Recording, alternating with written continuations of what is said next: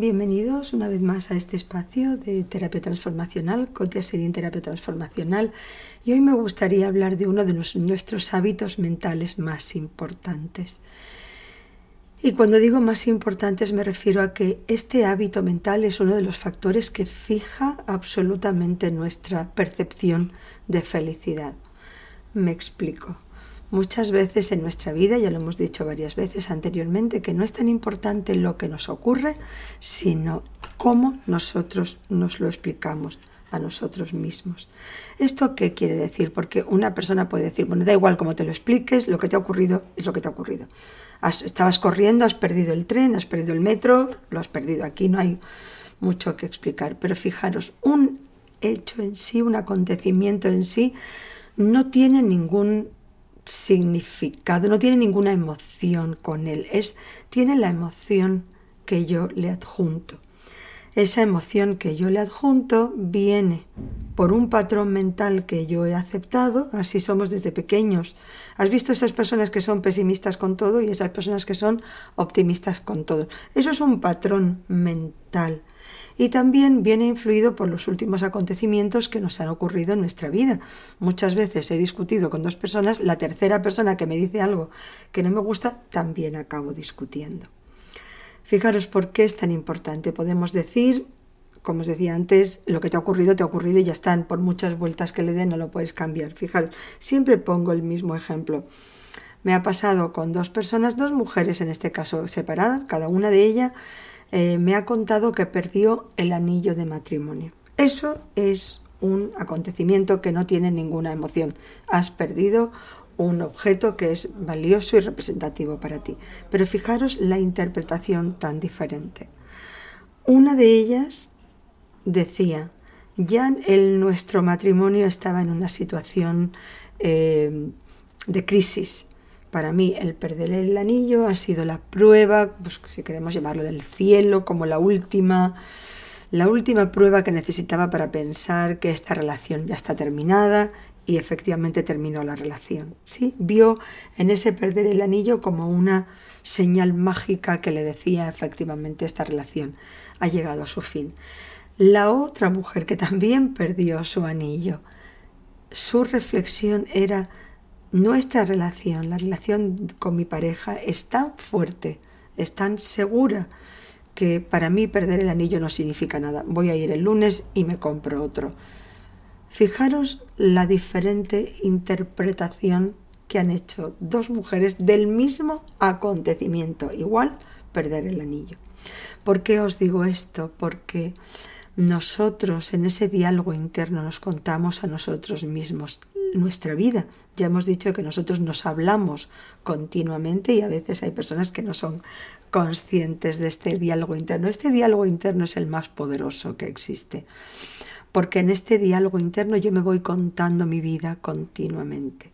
Lo que me pasa lo voy interpretando. Esto en programación neurolingüística se llama eh, reframe lo que sería es un encuadre diferente. Un encuadre diferente, como cuando no nos gusta, ponemos varias cosas en un... Eh, ponemos un sillón, decoramos un salón, no nos gusta y entonces lo mueves todo hasta que te gusta. Pues esto es un reframe, es un reencuadre, un encuadre diferente.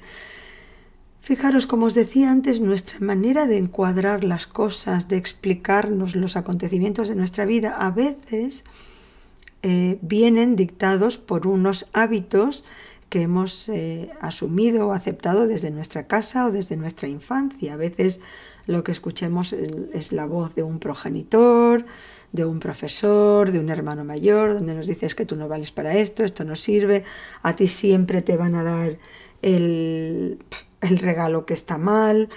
Mm, imaginaros si hemos seguido escuchando esa voz, nosotros vamos adquiriendo un hábito de pensamiento. Y de la misma manera que tenemos hábitos en cualquier otro aspecto de nuestra vida, también nuestra manera de pensar, también nuestra manera de reencuadrar nuestra vida, adquiere un hábito. Ya hemos dicho con los hábitos, primero yo formo a mi hábito y después mi hábito me forma a mí.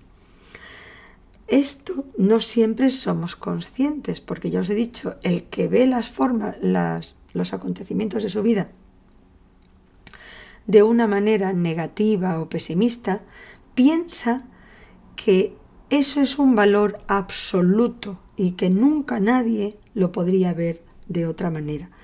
Muchas veces, y os lo digo, pues como amigos también, por supuesto como, como coach en la pareja, siempre cuando una persona interpreta un acontecimiento, has hecho esto, has dicho esto para fastidiarme.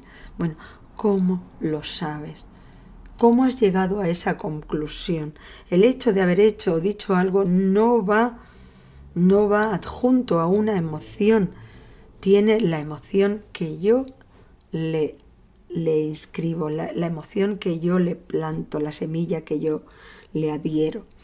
Y fijaros muchas veces en una pareja, por ejemplo, después de un momento de crisis y hemos llegado a la tranquilidad, podemos dialogar tranquilamente y cuando se van aclarando entre ellos los malentendidos, uno dice, claro, porque cuando llegaste y diste un golpazo a la puerta, yo entendí que no querías hablar conmigo.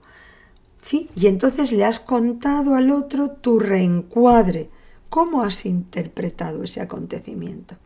Y sin embargo, en un diálogo pacífico, en armonía, el otro te puede contar su reencuadre, que va si yo entendí que cuando llegué a casa y te, metiste en el cuarto y cerraste la puerta, que no querías que yo esté, por eso me fui. Muchas veces pasa que en ese diálogo en armonía las personas se dan cuenta hasta qué punto este reencuadre erróneo, negativo, tóxico, estaba marcado por mi propio ánimo, por mi propia predisposición. Pero claro, primero, tenemos que ser conscientes de que los acontecimientos en sí son neutros, no son positivos ni negativos. Segundo, tenemos que ser conscientes de que el reencuadre yo se lo doy, yo le adhiero una emoción, que esa emoción que yo le adhiero depende de cuál es nuestro nivel de relación, depende de cuál es mi estado y mi emoción cuando este acontecimiento ocurre. Depende mucho de mi autoestima. ¿Os habéis dado cuenta? Y por mucho que hablemos de eso, nunca consideraré que el tema está acabado, que las personas que tienen una buena autoestima, una autoestima sana, suelen hacer un buen reencuadre de casi todo, si no de todo, de casi todo, porque tienen una buena autoestima y entonces procuran nunca sacar una conclusión personal. Esta persona cuando llegué yo cerró la puerta, dio un portazo, no, estaba dirigido a mí. Y eso es maravilloso. Si hay un factor que influye directamente en nuestra felicidad, y no solamente en nuestra felicidad, en la armonía con nuestro entorno, es tener un reencuadre positivo, un reencuadre sano.